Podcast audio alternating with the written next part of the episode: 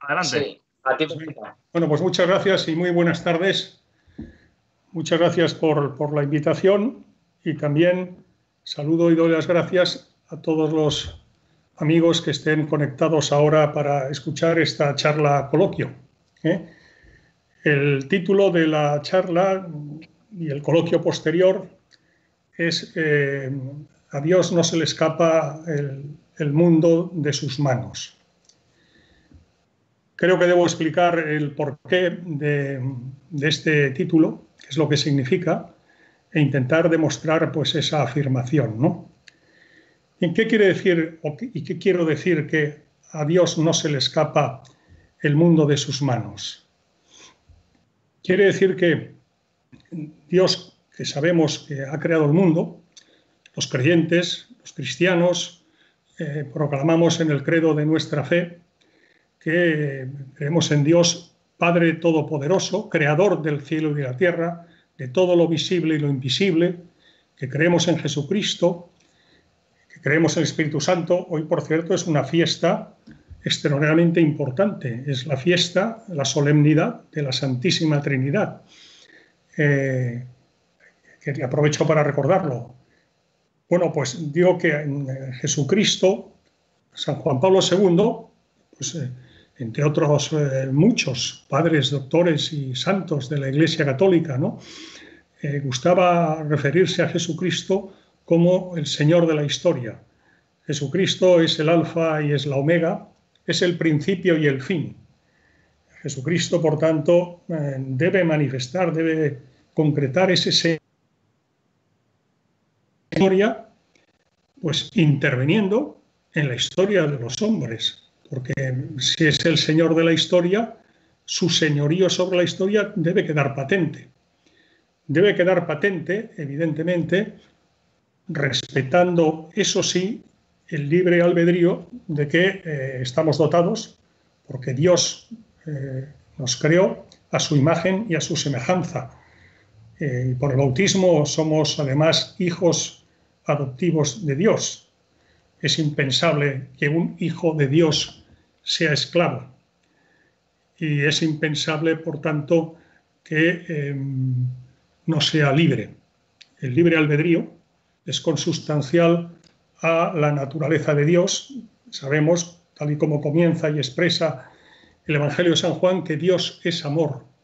En la medida que somos hijos adoptivos de Dios pues, eh, y creados a su imagen y a su semejanza, un reflejo de esa similitud, que es amor, la hemos de tener en nosotros, en nuestra naturaleza, por más que esté caída desde el pecado original de nuestros primeros padres, como sabemos. Pero somos libres, por tanto, somos seres libres. ¿Y cómo se compadece, se hace compatible, se compagina nuestro libre albedrío con el señorío de Dios sobre la historia de la humanidad, sobre la historia humana? Bueno, debo decir que eh, eh, ha sido un debate intenso a lo largo de la historia, eh, este que acabo de una manera sencilla de plantear, ¿no? ¿Cómo hacer compatible el señorío de Dios sobre la historia con la libertad humana, siendo así que los hombres hacemos la historia. Bien entendido que, como cité antes a San Juan Pablo II, le vuelvo a citar en su obra Memoria e Identidad, escrita junto con el escritor italiano Vittorio Messori, él dice que, dice a Juan Pablo II que la historia humana la escribimos los hombres, y esa es la dimensión horizontal de la historia. Pero añade, pero junto a esa dimensión horizontal hay una dimensión, dimensión vertical. Junto con los hombres y respetando su libertad, Dios escribe la historia. Sus designios de providencia, que son inescrutables, pero se cumplen siempre. Bueno, entonces, Planteada así la cuestión previa, mm, lo que quiero poner de manifiesto en esta charla es que efectivamente ese señorío de Dios en la historia se manifiesta de una manera muy clara y por otra parte se deduce también claramente de la propia Sagrada Escritura y en particular, por hacer referencia a dentro de la, Biblia, de la Sagrada Escritura, lo más relevante, en mi opinión, en los Evangelios, porque eh, los Evangelios son palabra de Dios, es palabra de Jesucristo. ¿no? Y podemos recordar, por ejemplo, ese capítulo 10 del Evangelio de San Mateo, que todos recordaremos cuando dice, básicamente, que mm, ni uno solo de nuestros cabellos se cae sin que mi Padre, dice el Señor, refiriéndose al Padre Eterno, sin que mi Padre lo permita, lo conozca, lo sepa. Y añade Jesucristo, todos los cabellos de vuestra cabeza están contados. Con eso lo que quiere decir el Señor en ese discurso que es considerado como el discurso sobre la providencia divina, porque alude también, como recordaréis, a las aves del cielo que ni siegan, ni siembran, ni almacenan en sus, sus gavillas, ni los lirios del campo, que ni siquiera Salomón en sus momentos de mayor esplendor vivió, eh, se vistió con, con la solemnidad de los lirios y añade a sus discípulos que sois mucho más vosotros que las avecillas del cielo y que las flores del campo. Eh, sois mucho más importantes que, las avecillas y las flores, por más majestuosas que sean, ¿no? Y es cuando les añade lo que hemos comentado, ¿no? Para ponerles de manifiesto a sus discípulos y por medio de él a todos, a toda la humanidad, a todos, nosotros, todos nosotros, que ni lo más insignificante a los ojos humanos escapa a la providencia y al conocimiento de Dios.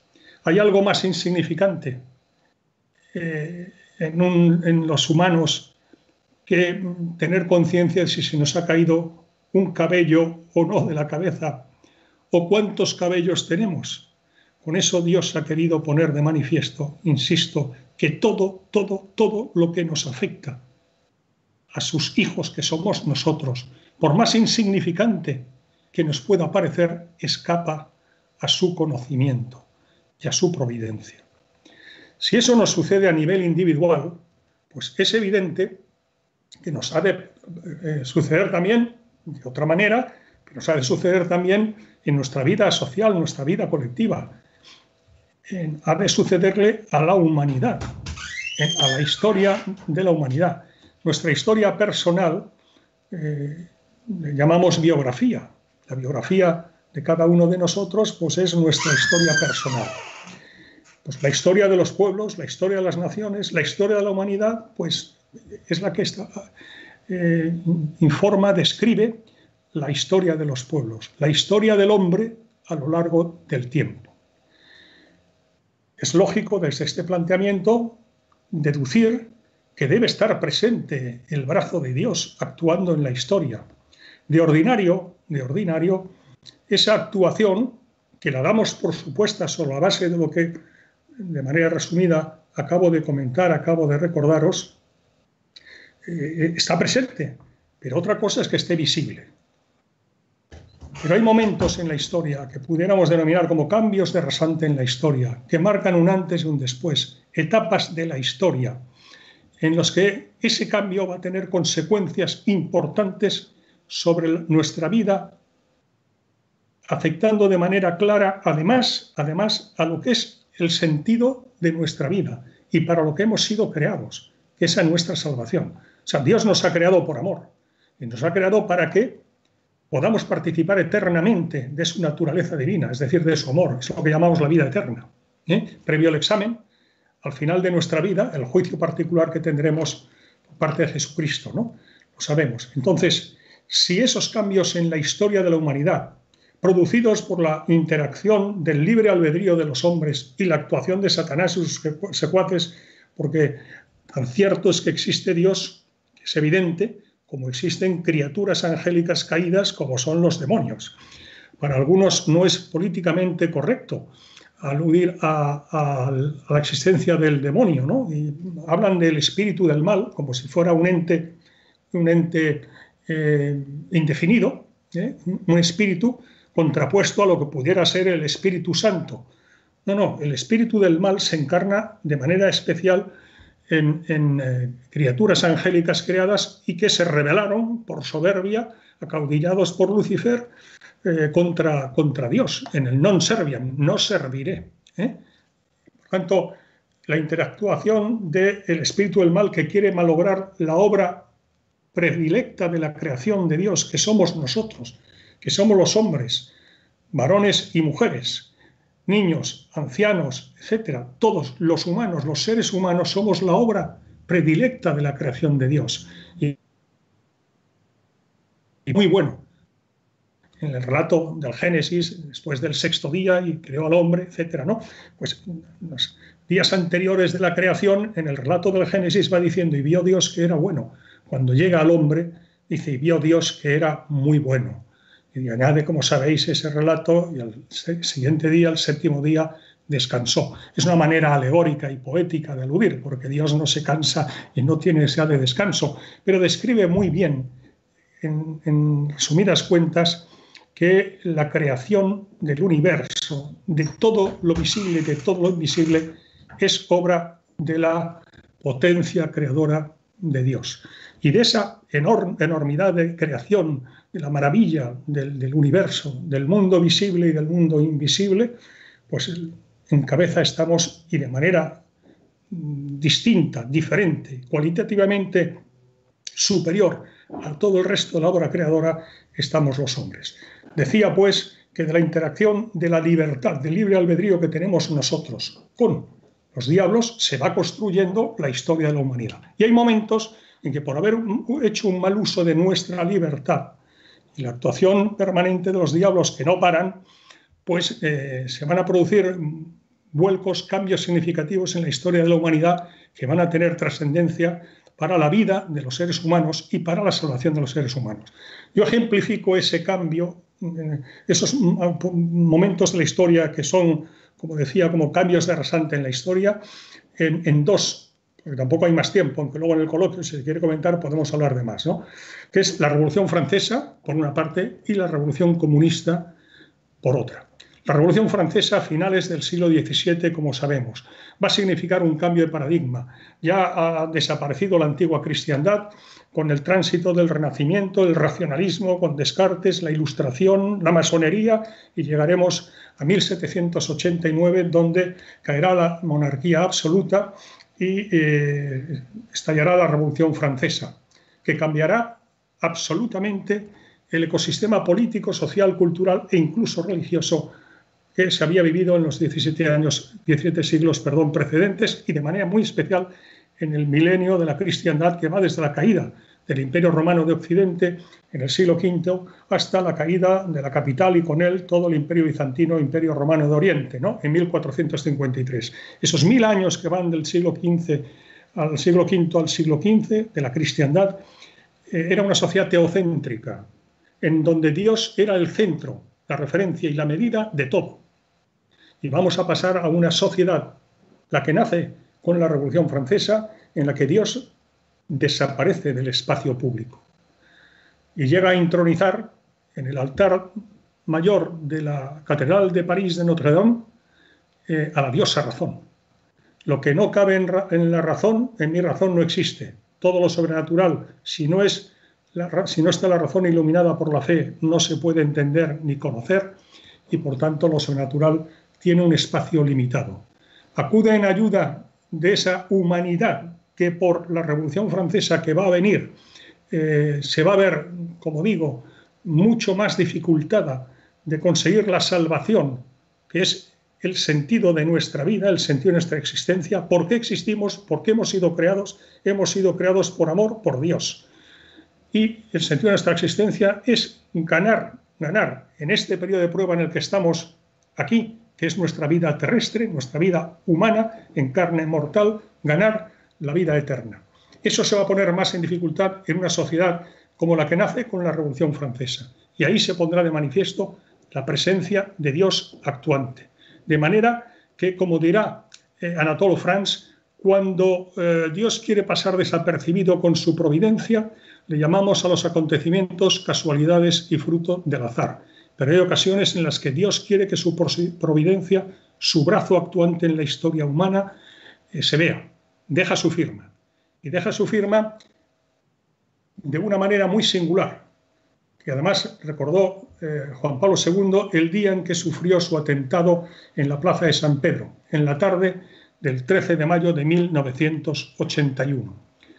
Como escribió y dijo en varias ocasiones hasta su partida al cielo, San Juan Pablo II afirmó, tenía que producirse el atentado contra el Papa, 13 de mayo de 81, coincidiendo con la fiesta de la Virgen de Fátima, para que la Iglesia y el Papa, decía, miráramos al mensaje de Fátima. Y añadió, porque en los designios de la providencia no hay meras coincidencias. Hay coincidencias que las quiere hacer visibles el Señor de la historia Jesucristo, el Señor del tiempo y por tanto el Señor de la cronología, que es el único que puede hacer por su potencia creadora y como Señor del tiempo y de la historia que acontecimientos coincidan en el tiempo para lo que sus designios de providencia inescrutables pues quieran eh, obtener. Y en ese caso Juan Pablo II dijo que lo que quería obtener la providencia con esa coincidencia era que la Iglesia y el Papa miraran al mensaje de Fátima. Pues bien, eso mismo hará, voy a ir terminando ya, eso mismo hará eh, cuando va a venir la Revolución Francesa. Dios hemos de tener presente que a diferencia de nosotros, que tenemos, vivimos un espacio de tres dimensiones, y, en el tiempo. Y tenemos pasado, tenemos presente y tenemos futuro. Dios está fuera del tiempo. Para Dios las categorías humanas de espacio y tiempo no existen. Dios está en el no tiempo. Santo Tomás de Aquino en la Suma Teológica dirá que Dios está en un eterno, en un continuo presente sin fin. Dicho de otra manera, en un eterno presente. Dios tiene ante sí todo el tiempo. No hay pasado, ni presente, ni futuro. Eso es importante para entender perfectamente cómo se hace compatible el libre albedrío de los hombres con los designios de providencia de Dios. Y es porque Dios, desde ese eterno presente, sabe el uso que vamos a hacer de nuestra libertad. Es decir, Él respeta nuestro libre albedrío, pero sabiendo el uso que vamos a hacer de nuestra libertad, con su capacidad de creación, su potestad creadora que tiene, puede crear las criaturas y hacer que los acontecimientos, lo que la filosofía llama causas segunda, se desarrollen de tal manera que, respetando la libertad del hombre, sus designios de providencia se cumplan. Cuando la Revolución Francesa, esas coincidencias se manifestaron de una manera especialísima. Como estamos en el mes de junio, mes dedicado al Sagrado Corazón de Jesús, precisamente, precisamente porque eh, después del mes de mayo, que es el mes de María, y donde se conmemora de manera muy especial el Inmaculado Corazón de María, Jesucristo ha, ha querido que su Sagrado Corazón reine en los corazones de los hombres junto al corazón inmaculado de su madre. Y, y, el Sagrado Corazón de Jesús a finales del siglo XVII se reveló en Parelemonial en la Borgoña francesa a una salesa visitandina, eh, hoy santa, Margarita María de la Coque. Le hizo una revelación, una promesa condicionada al cumplimiento precisamente de una petición del Sagrado Corazón de Jesús. Se le hizo el 17 de junio, anotad esta fecha, por favor, 17 de junio de 1689. Le dijo que quería que el rey de Francia, que era el rey Sol, Luis XIV, Estábamos en el ancien régime, el antiguo régimen, monarquía absoluta, ese régimen que caerá con la Revolución Francesa, precisamente, la monarquía absolutas, que, eh, comunicara al rey de Francia, Luis XIV, que consagrara su vida y su familia a su sagrado corazón, prometiendo bendecirle en todas sus empresas. Esto en síntesis. Era monarquía absoluta. El rey era titular de la soberanía nacional, por tanto, consagrado el rey, quedaba consagrado a la nación. Bueno, no lo hizo. Pero fijaros, 100 años después, día por día, coincidencia, ¿eh? Se le, había hecho esta petición a Santa Margarita María de la Coque el 17 de junio de 1689. Pues el 17 de junio de 1789 cayó la monarquía absoluta en Francia. El rey Luis XVI, reinante en el momento, tras 170 años sin convocar los estados generales, las cortes estamentales de la época, los había convocado ante la grave crisis provocada por la hambruna de una sequía histórica en Francia. Y el tercer Estado, constituido por la burguesía y por el pueblo, se declaró ese día constituido en Asamblea Nacional de Francia y titular de la soberanía nacional. Ya dejaba de ser el rey el titular de la soberanía nacional, la potestad legislativa pasaba a la Asamblea Nacional y la soberanía del rey a la Asamblea Nacional. Ese día cae la monarquía absoluta en Francia. Cien años día por día. Este esquema se reproducirá en 1917 cuando Dios desde ese eterno presente la, la revolución bolchevique. 1917. Y de la misma manera que en 1689 sabía que iba a venir desde su eterno presente la Revolución Francesa y para prevenirla vino a pedir la consagración de Francia por medio de su rey a su sagrado corazón, prometiendo bendecirle en sus empresas, es decir, que no se hubiera producido, desde luego, la Revolución Francesa, vendrá ahora en Fátima en 1917 para prevenir lo que será la Revolución Comunista en 1917. 1917, recién derrocado el zar Nicolás II de la dinastía multisecular de los Romanov, la Virgen viene a Fátima, Portugal, y a tres pastoriños de 7, 8 y 10 años de edad, analfabetos. Serán los instrumentos para que ahora, de manera análoga a como en el caso de la Revolución Francesa, ahora en previsión de la Revolución Comunista, los utilice y piden que traslade Allí había sido al rey de Francia, aquí será al Papa de la Iglesia Católica. Allí pidió la consagración del rey a su sagrado corazón. Aquí pedirá la consagración del Papa, hecha por el Papa de Rusia a su Inmaculado Corazón. Sagrado Corazón, Revolución Francesa, de Jesús. Inmaculado Corazón de María, Revolución Comunista. Hecha por el rey de Francia, consagración de Francia al Sagrado Corazón, ahora consagración hecha por el Papa de Rusia a su Inmaculado Corazón. Y prometió que si eso se hacía, una guerra mayor que la que se estaba produciendo en ese momento, 1917, que era la Primera Guerra Mundial que había comenzado en 1914, que si no se hacía eso, vendría una guerra peor. Preanunció con 22 años de antelación lo que sería la Segunda Guerra Mundial. Dijo que, no, que se evitaría esa guerra y dijo además que se evitaría la propagación de los errores de Rusia. Los errores de Rusia serán el comunismo. En octubre, el octubre rojo, triunfará la revolución bolchevique, Rusia se convertirá en la Unión Soviética y un régimen tiránico, anticristiano, terrible, comunismo ateo, se encarnará en la antigua Rusia y será el instrumento persecutor de la Iglesia y de los cristianos más terrible que en los 20 siglos de la historia de la Iglesia ha habido. Para prevenir todo eso, lo pidió en Fátima. Lo que pone de manifiesto el gobierno de Dios del mundo, la historia del mundo no se le escapa respetando nuestra libertad. Gracias.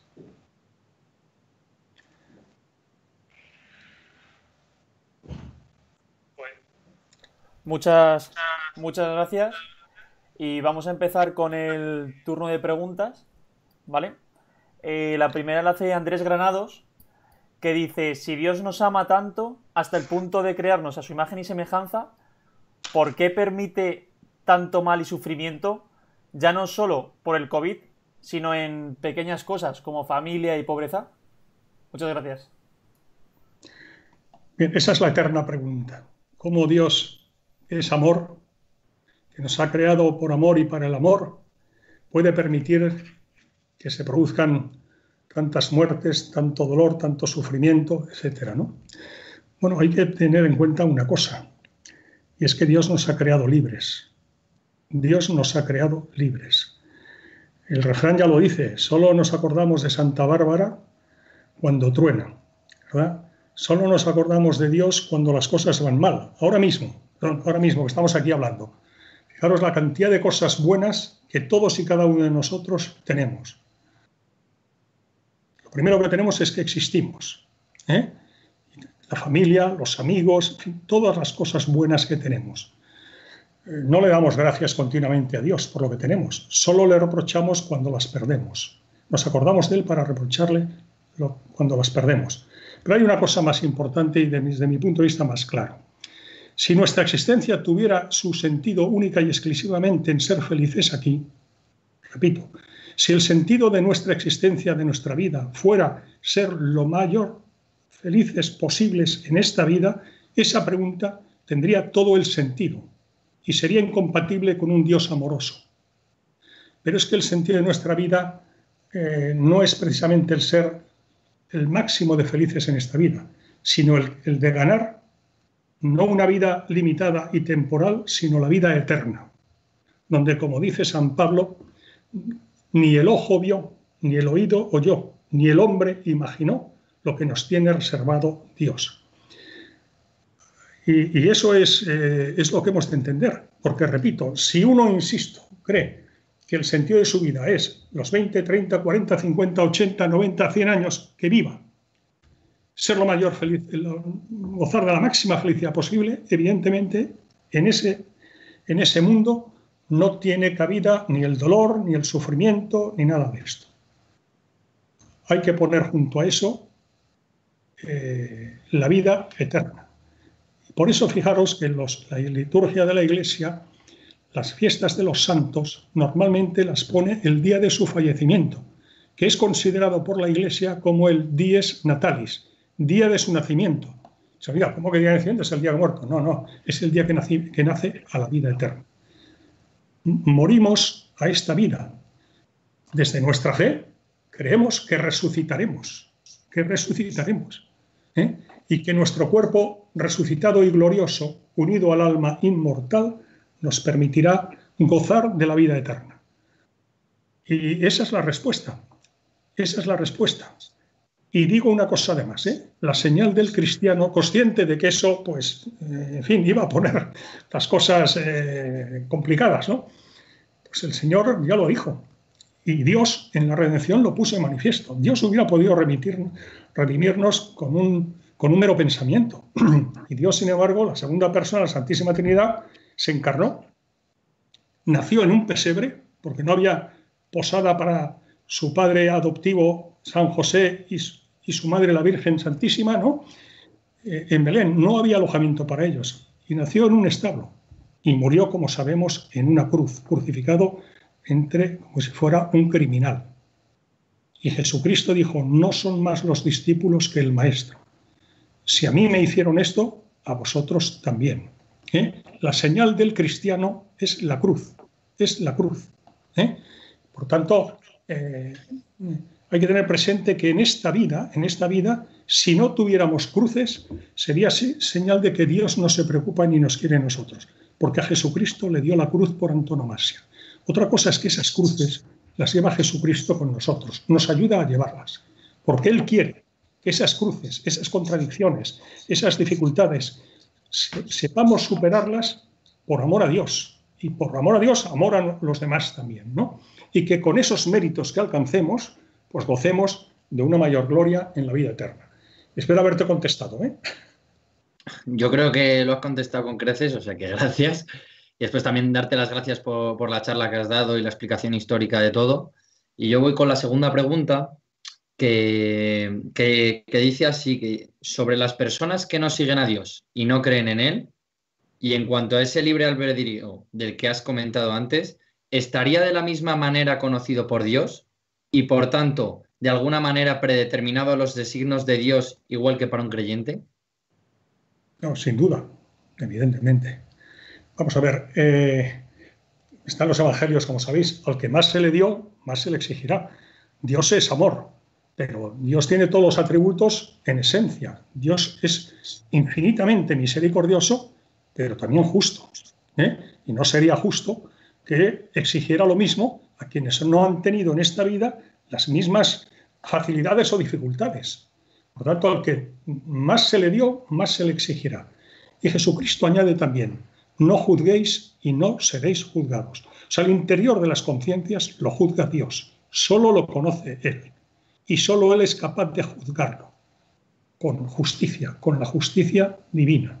¿eh? Por tanto, eh, Dios en sus designios de providencia, es evidente que sabe que una persona que ha nacido pues, y no ha tenido oportunidad de conocer en toda su vida pues, eh, a Cristo, ¿no? a Dios. Aunque Dios ya eh, se ocupa de, mm, mediante ciencia infusa, poner en su corazón eh, la ley natural que le permita distinguir, discernir el bien del mal, en última instancia, repito, eso ya se incluye, recordar lo de los cabellos, están todos nuestros cabellos contados. ¿Cómo no van a hacer, cómo no va a conocer Jesucristo? ¿Cómo no va a conocer el Padre Eterno? ¿No va a conocer a una criatura, a cualquier criatura? y, no saber en qué circunstancias ha nacido de dificultad, en qué circunstancias tan complejas, tan llenas de contrariedades, tan llenas de persecuciones ha sido su vida. Pues claro que lo sabe, claro que lo sabe. Y Él juzgará, juzgará con justicia y con misericordia. Pero nosotros no hemos nacido ni vivimos en esas condiciones. ¿eh? Al que más se le dio, más se le exigirá. Muchas gracias. Eh, gracias, Jorge. Nos, han llegado, nos ha llegado una pregunta relacionando su charla actual con problemas de actualidad. Y en su caso, además de tener profundos conocimientos en este tema, como hemos podido ver, eh, también ha sido ministro de Interior hasta hace muy poco y concretamente fue ministro de Interior en el momento del referéndum eh, de Cataluña. No, no, no, no. El referéndum en Cataluña fue el 1 de octubre del 17 y yo dejé el ministerio unos meses antes. Cierto, sí, perdone.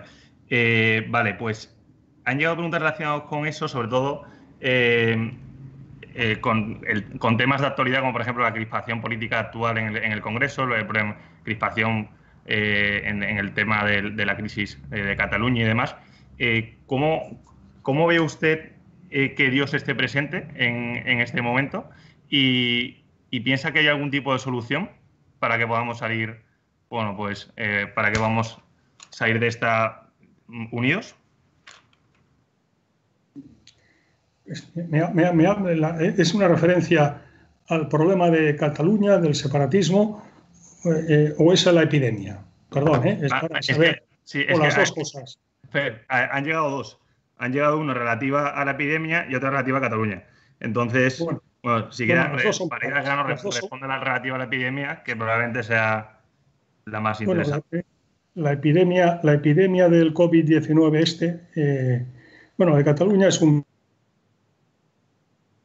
brillo, ¿no? Eh, eh, en definitiva Juan Pablo II lo dijo.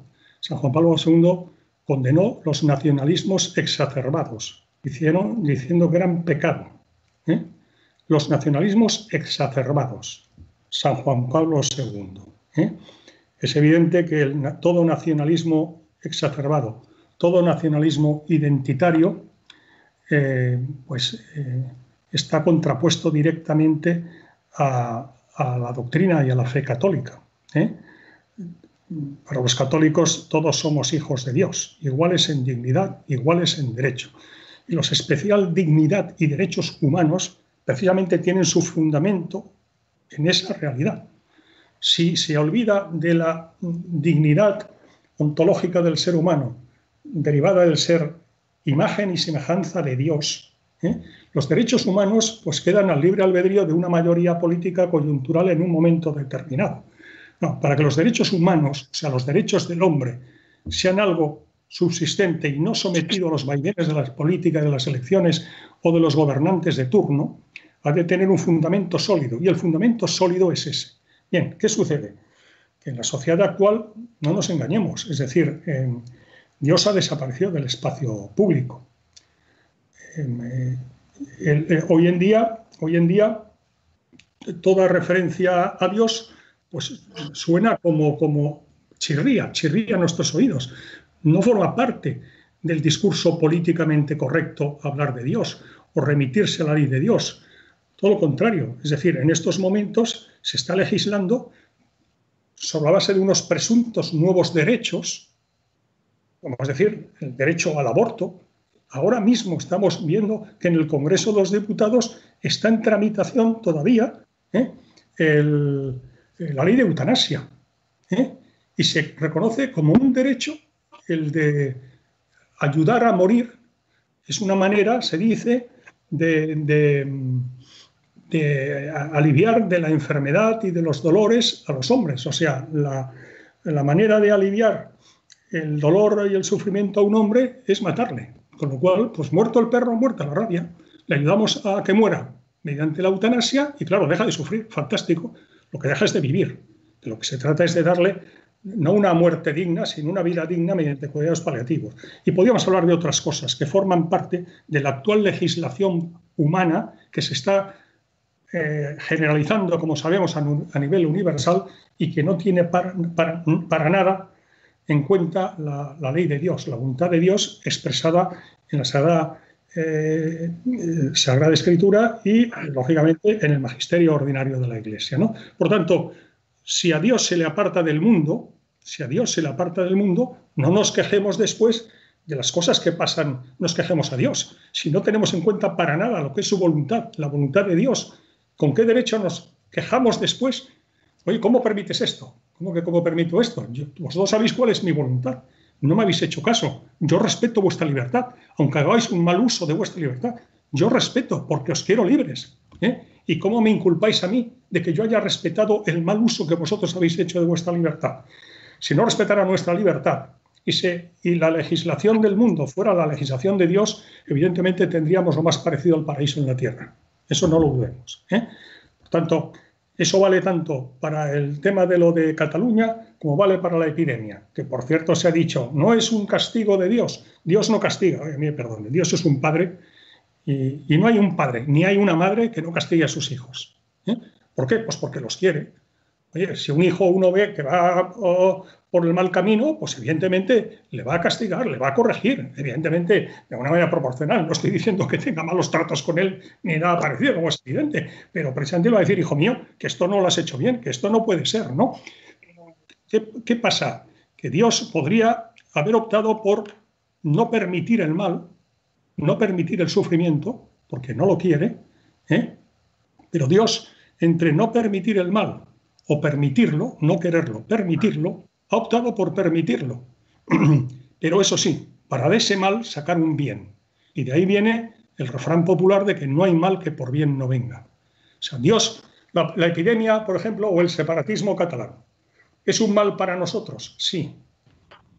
Pero es fruto de la acción del hombre, de un mal ejercicio de la voluntad, eh, de la libertad, un mal ejercicio de la libertad del hombre, o es porque lo ha hecho Dios. No, no, lo hemos hecho los hombres. Los hombres. Dios no lo quiere. Respeta nuestra libertad y lo permite.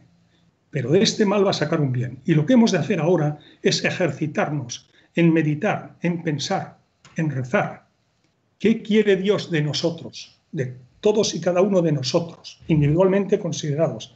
Y de todos nosotros como sociedad, como nación, como país, permitiendo esta prueba, la de la epidemia. Y en Cataluña, también como españoles, ¿verdad? Pues que caigamos en la cuenta ¿eh? de que eh, no estamos haciendo un buen uso de la libertad y por ese camino no vamos bien. Al respecto os diré, no sé si lo conoceréis, al respecto de esto, una cosa que me dijo a mí Benedicto XVI, ahora va a hacer cinco años, el 17 de junio de 2015. Yo estaba entonces al frente del Ministerio Interior, le escribí una carta eh, oficial, con membrete oficial, aunque él eh, me conocía, había estado con él en alguna ocasión. Tuve el honor y la coincidencia providencial de estar con él, además, en ocasión de la última audiencia que dio antes de su, del anuncio de su renuncia. Él renunció, anunció que renunciaría al pontificado el día de la Virgen de Lourdes, 11 de febrero de 2013, y el miércoles anterior, 6 de febrero de 2013, pues estuve con él al frente de una delegación de la Guardia Civil para conmemorar el centenario del patronazgo de la Virgen del Pilar sobre el cuerpo de la Guardia Civil. Bien, y, eso me impresionó, le escribí, bueno, pues él eh, me recibió, estuve con él, con mi mujer Asun, estuvimos los dos con él el miércoles 17 de junio de 2015, donde vive ahora como Papa emérito, en el monasterio Mater Ecclesia, ubicado en los jardines vaticanos. Estuvimos 55 minutos con él. En un momento determinado yo le dije, Santidad, me habló de sus viajes a España, estuvimos hablando de los viajes a España, el Encuentro Mundial de Familias de 2006 en Valencia, el año jubilar jacobeo en Santiago en 2010, la consagración de la Basílica de la Sagrada Familia aquí en Barcelona el 7 de noviembre de 2010, la JMJ de agosto de 2011 en Madrid. Y él estaba emocionado y muy feliz, y a mí eso me, emocionó. Entonces le dije, Santidad, ¿sabe usted los problemas que tenemos ahora en estos momentos? Y me referí especialmente a Cataluña. El Santidad, por favor, rece por España. Nos hace mucha falta y su santidad, evidentemente, pues seguro que es escuchado con mucho interés, con mucha atención en el cielo, ¿no? Entonces me dijo Juan Pablo, Juan Pablo II, perdón, Benedicto XVI me dijo lo siguiente, mire, el diablo quiere destruir España. Y me hizo una rapidísima y sumaria tesis de ideología de la historia. Me dijo por qué el diablo, y dijo el diablo, ¿eh? no dijo el espíritu del mal, no, no, el diablo, el diablo quiere destruir España. Me dijo, el diablo sabe los servicios prestados por España a la Iglesia de Cristo. Conoce la, la misión de España, la evangelización de América por España, el papel de España durante la contrarreforma, la persecución religiosa de los años 30 del pasado siglo. Todo esto me lo fue diciendo literalmente. Dice, el diablo ataca más a los mejores y por eso ataca especialmente a España y la quiere destruir. Pero me terminó con un mensaje de esperanza que quiero compartir con todos ustedes, con todos vosotros. Me dijo, no lo conseguirá, pero apliquen las cuatro herramientas necesarias para derrotar al diablo en esta batalla. Y me dijo por este orden, la primera la humildad, la segunda la oración, la tercera la soferenza, el sufrimiento, Hizo una brevísima pausa y me dijo, y la devoción a la Santísima Virgen. Tenga confianza, el diablo no destruirá España. Muchísimas gracias, don Jorge. Con eso hemos terminado, muy a nuestro pesar, porque hemos llegado a la hora. Y, bueno, antes de despedir a, Jorge Fernández Díaz, eh, indicar que hemos añadido una, una sección en la web en el que podéis ver pues, cuáles van a ser los próximos invitados y podéis enviar vuestras preguntas de antemano, porque muchos ya estáis viendo las charlas, al principio la, mayoría lo veía en directo porque estamos todos confinados, ya no lo estamos, entonces muchos lo ven a posteriori, pues para aquellos que lo ven luego grabadas, pues que puedan enviar sus preguntas de antes. De hecho, algunas las que hemos planteado, sobre todo esta última, venían por ahí, lo cual se, agradece a Jorge esta última respuesta porque ha respondido a muchas de una vez. Y, bueno, decir que el próximo invitado va a ser el doctor Manuel Martínez Selles. Eh, el título de la charla es Era post-COVID, doctor, quiero morir dignamente. Va a hablar principalmente de, la eutanasia, que es un tema que acaba también de mencionar Jorge. Y bueno, ya sin más, eh, despedirnos, eh, daros las gracias a todos por escucharnos una tarde más y, darle sobre, todo las gracias a Jorge Fernández Díaz porque sabemos que tiene una agenda muy apretada pues por, por esta hora que nos ha dedicado. La verdad que hemos aprendido muchísimo. Así que nada, sin más, os emplazaros a todos al próximo domingo. Nos vemos muy pronto. Cualquier cosa, pues podéis escribirnos por la web. Un saludo y muchas gracias. Gracias. Muchísimas gracias. Dios. Vale, estamos.